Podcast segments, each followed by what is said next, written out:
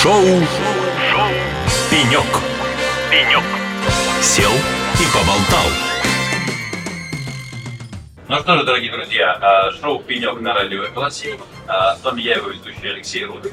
А, и сегодня мы вещаем прямо из сердца Нижнего. И мало того, что из сердца Нижнего, так еще из сердца мероприятия, которое проходит в Нижнем Новгороде, из, которое называется «ЦИПР». В этом, в этом году Ципр вырос э, в людях, Ципр вырос ну, в площадях тоже, потому что теперь часть улицы это Ципр. Вот, э, Ципр это конференция, очень большая известная конференция, э, которая вообще изначально рассказывала цифр, цифровой российская, как будет развиваться цифровая российская промышленность вот, цифровизация в российской промышленности. А сейчас э, это такое вот уже практически цифровое мероприятие. Э, у нас студия в этом году в необычном месте. Мы располагаемся в импровизированной Шуховской башне на втором этаже. Мы прекрасно видим всю выставку, нас тоже все прекрасно видят. Поэтому в ближайшие три дня у нас будет целый цикл э, встреч и интервью. Отсюда Ципра и сердце Нижнего Новгорода. Ну, а здесь у нас на пеньке расположился наш я бы сказал, уже традиционный гость, с которым мы встречаемся каждый цифр. А, Евгений Михайлович Абакумов, директор по информационным технологиям государственной корпорации по атомной энергии Росатом. При этом доктор технических наук, научный руководитель Центра информационных технологий и искусственного интеллекта научно-технологического университета «Сириус». Евгений, добрый день. Да, Алексей, здравствуйте. Я, можно, в следующий раз не буду перечислять все ваши должности и регалии, то есть как бы я буду говорить просто директор по информационным технологиям Росатом. Мне кажется, что нужно. Ну, э, Евгений, давайте начнем с того, как вам ЦИПР в этом году. Мы, конечно, с вами тут за кулисами немножечко пообщались, но вот скажите всем, как вам ЦИПР по масштабу, по наполнению? Надо отдать должное, ЦИПР каждый год делает следующий шаг с точки зрения наполняемости программы, количества участников, площадей, контента, уровня. И в этом плане огромное спасибо его организаторам и Нижегородской области, который душу вкладывает, э, в том числе и в прежде всего губернатор, как бы для того, чтобы сделать пребывание участников комфортным на территории Нижегородской области и Нижнего Новгорода. Здесь есть действительно и культурная программа, которая говорит, открывает Нижний Новгород участникам, но есть и супертехнологическая повестка, которая как в стендовой экспозиции раскрывается, так и, конечно, в общей программе. А, флагом являются э, процессы технологической независимости, э, программного обеспечения прежде всего. Мне кажется, что это еще один из элементов, куда можно двигаться. Значит, с точки зрения оборудования, наверное, будет появляться все больше и больше элементов в будущем. Поэтому Нижегородской области может только пожелать, чтобы было все шире и шире площадка, на которой распространяется, потому что Пора сегодня... расстраиваться. Пора, да, пора какую-то пристройку делать, потому что сегодня, конечно, мы видим огромный интерес и огромное количество участников, которые здесь в очень плотной, я бы сказал, и дружеской атмосфере пытаются делать сильнее нашу цифровую повестку. Ну, то есть не, не коммуницировать на этом цифре нельзя просто. То есть... Невозможно, да. Любыми способами. А, Евгений, ну как раз а, вы прекрасно за меня сделали подводку к следующему вопросу. А, мы с вами встречаемся на Ципре и обсуждаем, ну, как происходит цифровизация в Росатоме, в школе вы за это отвечаете, цифровизация в стране. Вот мой первый вопрос будет про события, которые прошли, произошли в нашей стране в прошлом году, сильно поменяли, на мой взгляд, ландшафт всего, что касается цифровизации, стратегии цифровизации появились, э, ну, точнее, очень громко стали слова, звучать слова не только импортозамещения, но и цифровой суверенитет у нас теперь. Вот а, как стратегия Росатома поменялась с точки зрения цифровизации, и поменялась ли с точки зрения цифровизации в связи с последними событиями? А, как и где происходит там удачно э, импортозамещение и построение этого цифрового суверенитета, где не очень, да, почему, какие перспективы, в общем, что сегодня делает и как живет Росатом вот в части цифровой?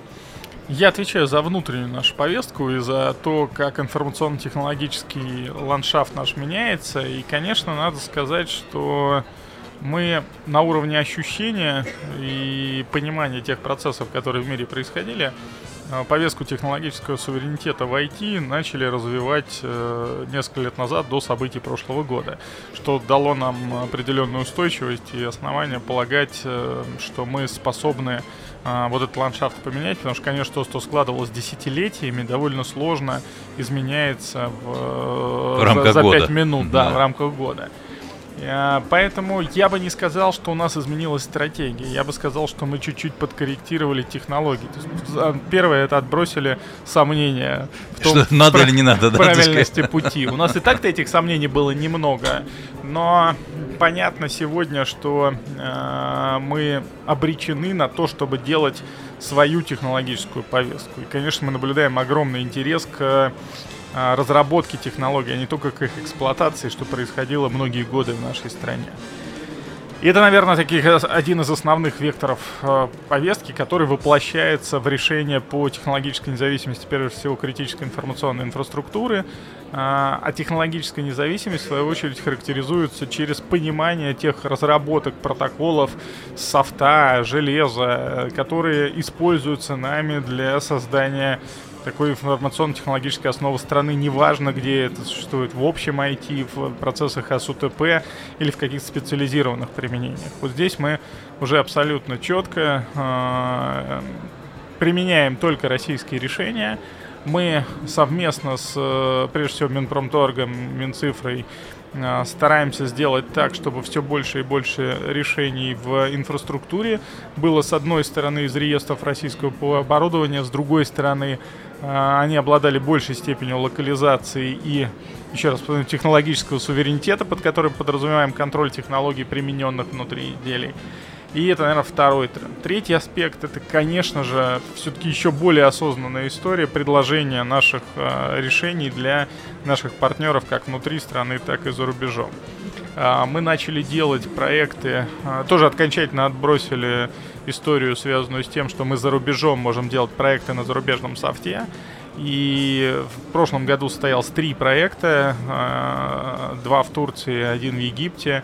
Они касаются в основном общих сервисов, то есть это история, связанная с управлением персоналом на нашей египетской площадке, это история, связанная с э, управлением карьерой и преемством на турецкой площадке, и это история, связанная с проектом э, бюджетирования и финансового планирования на турецкой площадке. Но это все сделано на российских технологиях. Где-то на своей разработке, где-то совместно с 1С. И я считаю, что это еще один импульс, который у нас может э, в 23 и в 24 году стать таким трендом. Это вот тот самый экспорт суверенитета, который и должен, технологического суверенитета, который и должен, значит, воплощаться в тех решениях конкретных, которые мы поставляем нашим партнерам. Евгений, ну хорошо, смотрите, а, Росатом допустим, э, делал все правильно, да, выстраивал свою стратегию, исходя из понимания того, что действительно надо базироваться на российских решениях и так далее.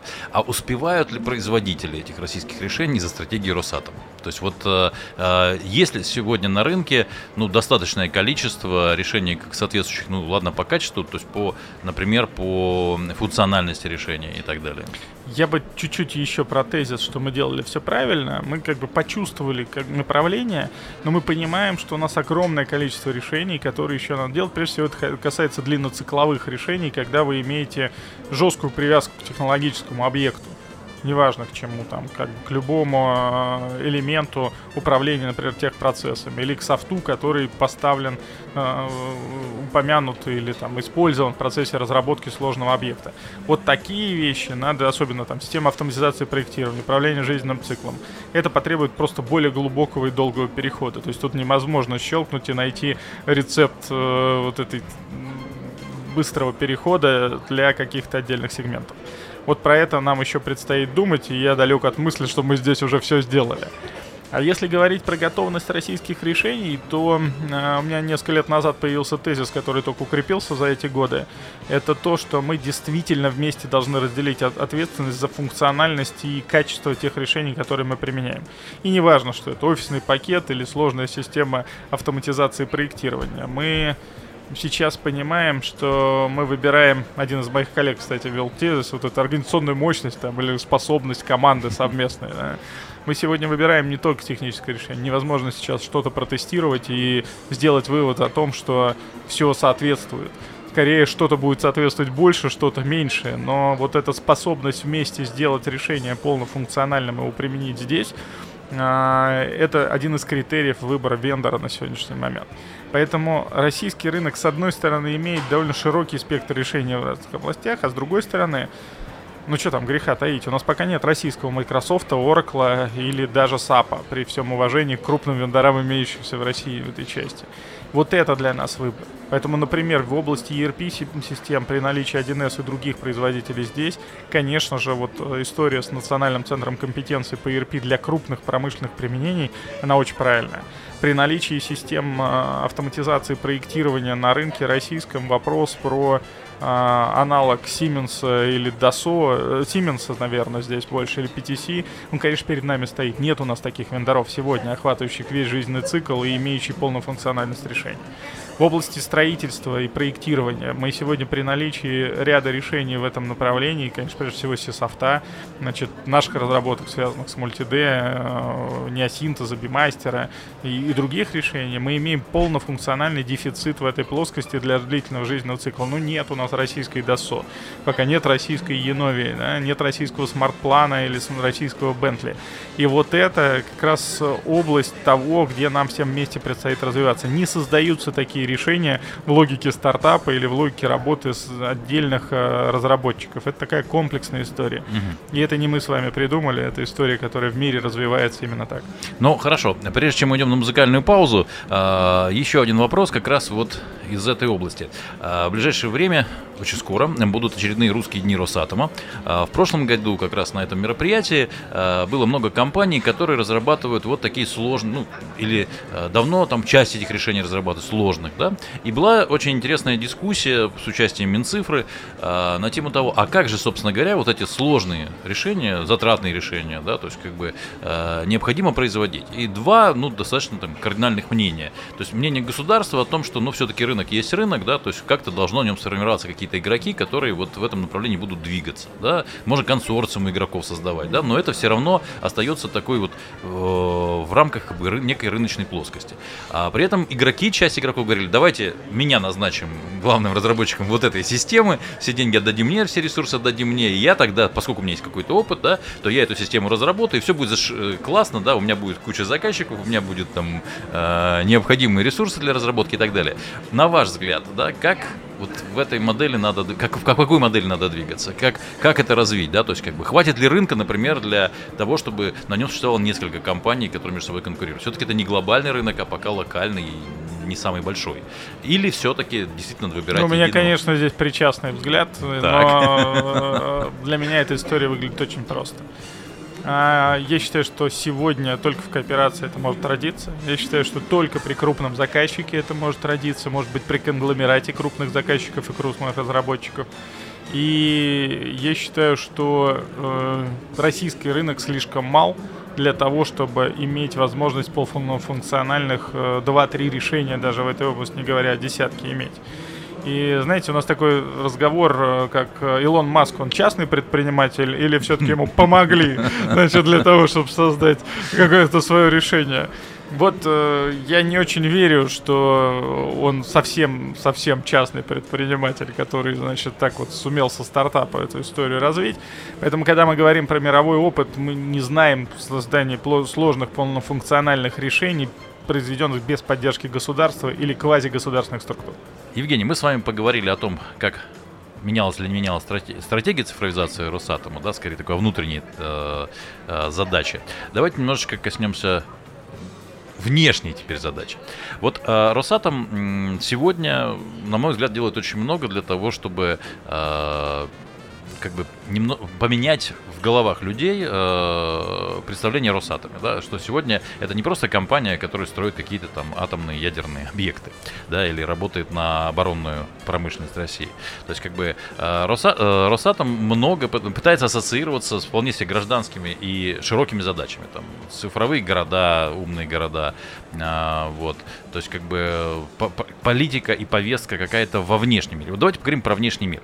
Э, Росатом сегодня одна из немногих корпораций российских, которая, в общем-то, на западном рынке пока еще работает, ну, без каких-то суперсерьезных ограничений, да, воспринимается, имеет позитивный имидж, да, и э, сохраняет вот все эти каналы сотрудничества. Вот сегодня э, Росатом э, выполняет какую-то функцию большую, чем вот Росатом на внешнем рынке. То есть, не знаю, с точки зрения предложения каких-то других решений, с точки зрения формирования положительного образа России. То есть есть какая-то вот такая задача?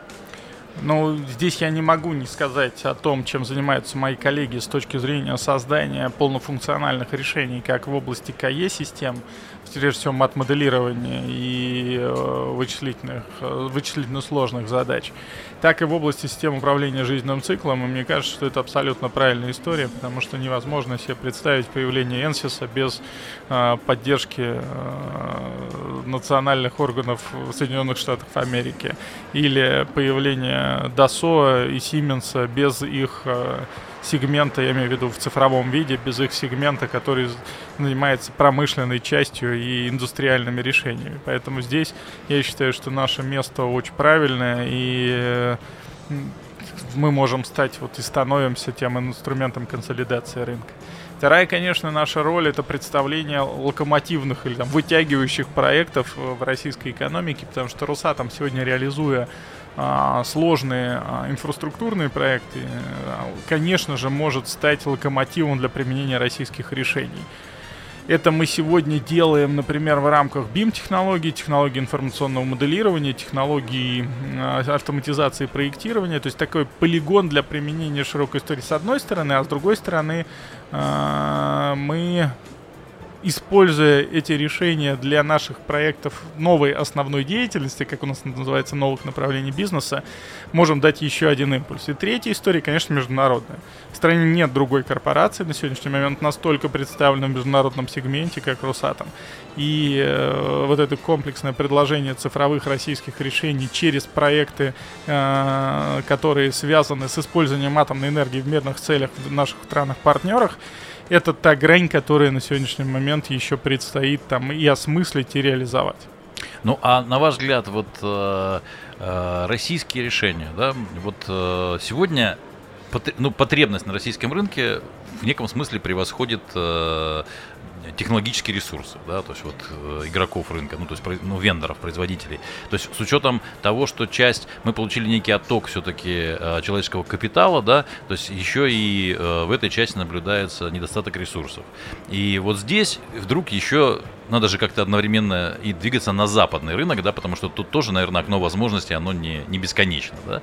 Вот Э, здесь э, каким образом, да, вот это вот можно сбалансировать? То есть, как бы э, Росатом будет сам пытаться участвовать в этих игроках и помогать этим игрокам развиваться? Или все-таки он будет ждать тех сильнейших, которые способны потянуть и, и внутренние, и внешние, там, и так далее? Как? Здесь, мне кажется, все средства хороши. Другое дело, что нельзя допустить расфокусировки.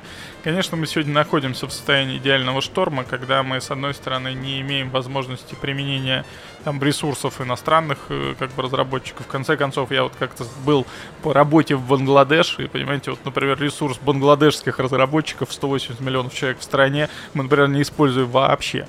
Да, в каких-то сегментах это, наверное, могло бы быть, э, и, может быть, нам надо вообще индустрию, там, людей, которые э, цифровые технологии российские используют и разрабатывают, вообще создавать там.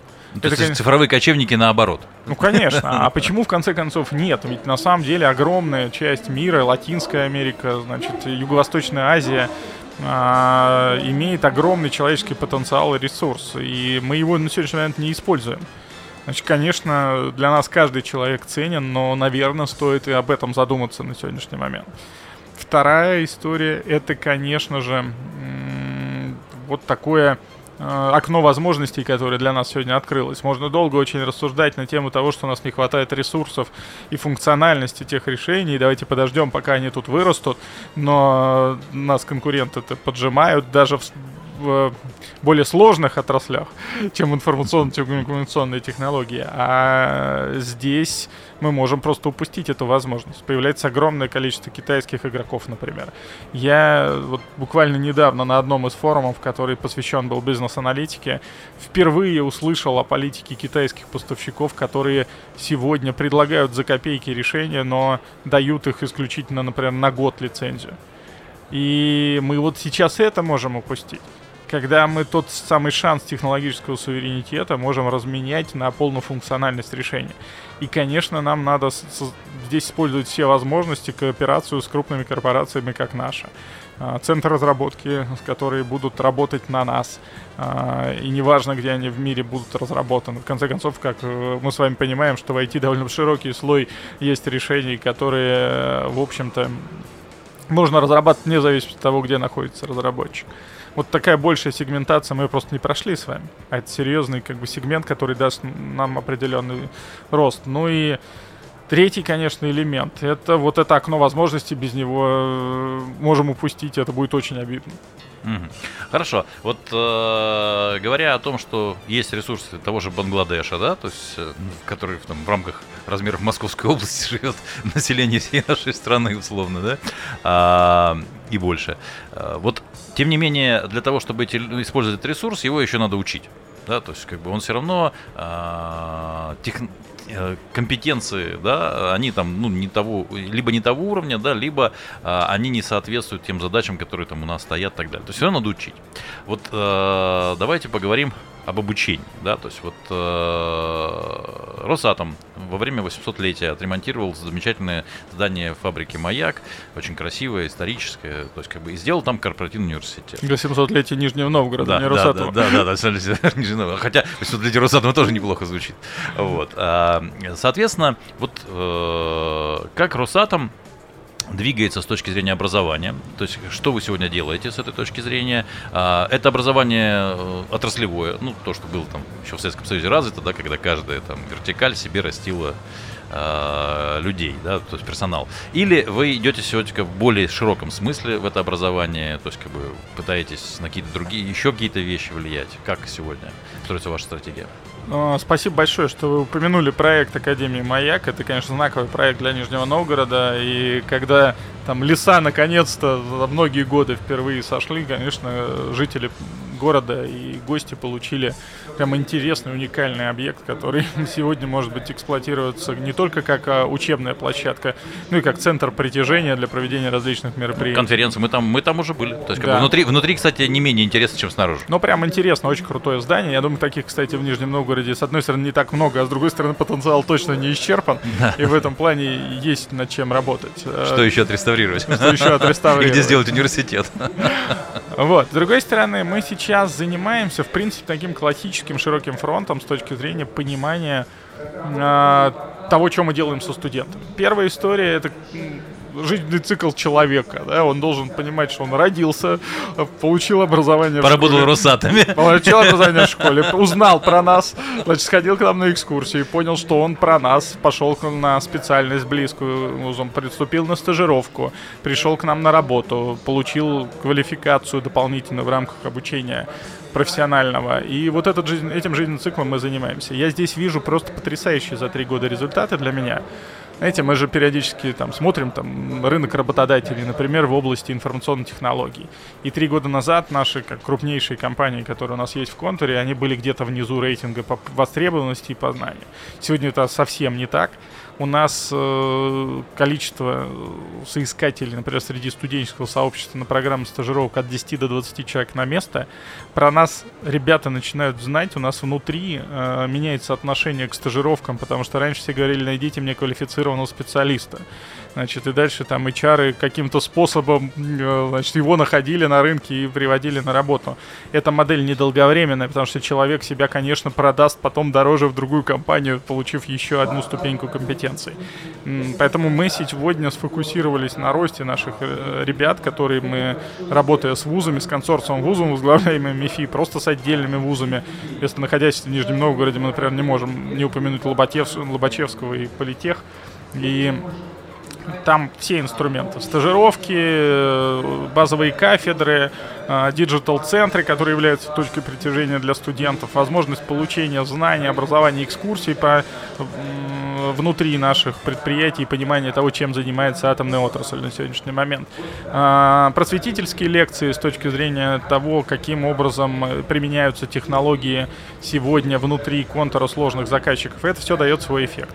Конечно, я не могу не сказать про университет Сириус, который является уникальной площадкой для э, там, жизненного цикла талантов, да, которые сейчас э, модель Сириуса распространяется по всей стране. И здесь у нас тоже сотрудничество в рамках вот такого э, позиционирование талантливых ребят, и в том числе включая наши города присутствия. И, например, сейчас будет запускаться с осени сетевая программа МИФИ и Сириуса, МИФИ именно в, атомных городах, которые э, даст возможность э, ребятам из филиалов МИФИ получить образование от ведущих мировых ученых, которые в Сириусе работают.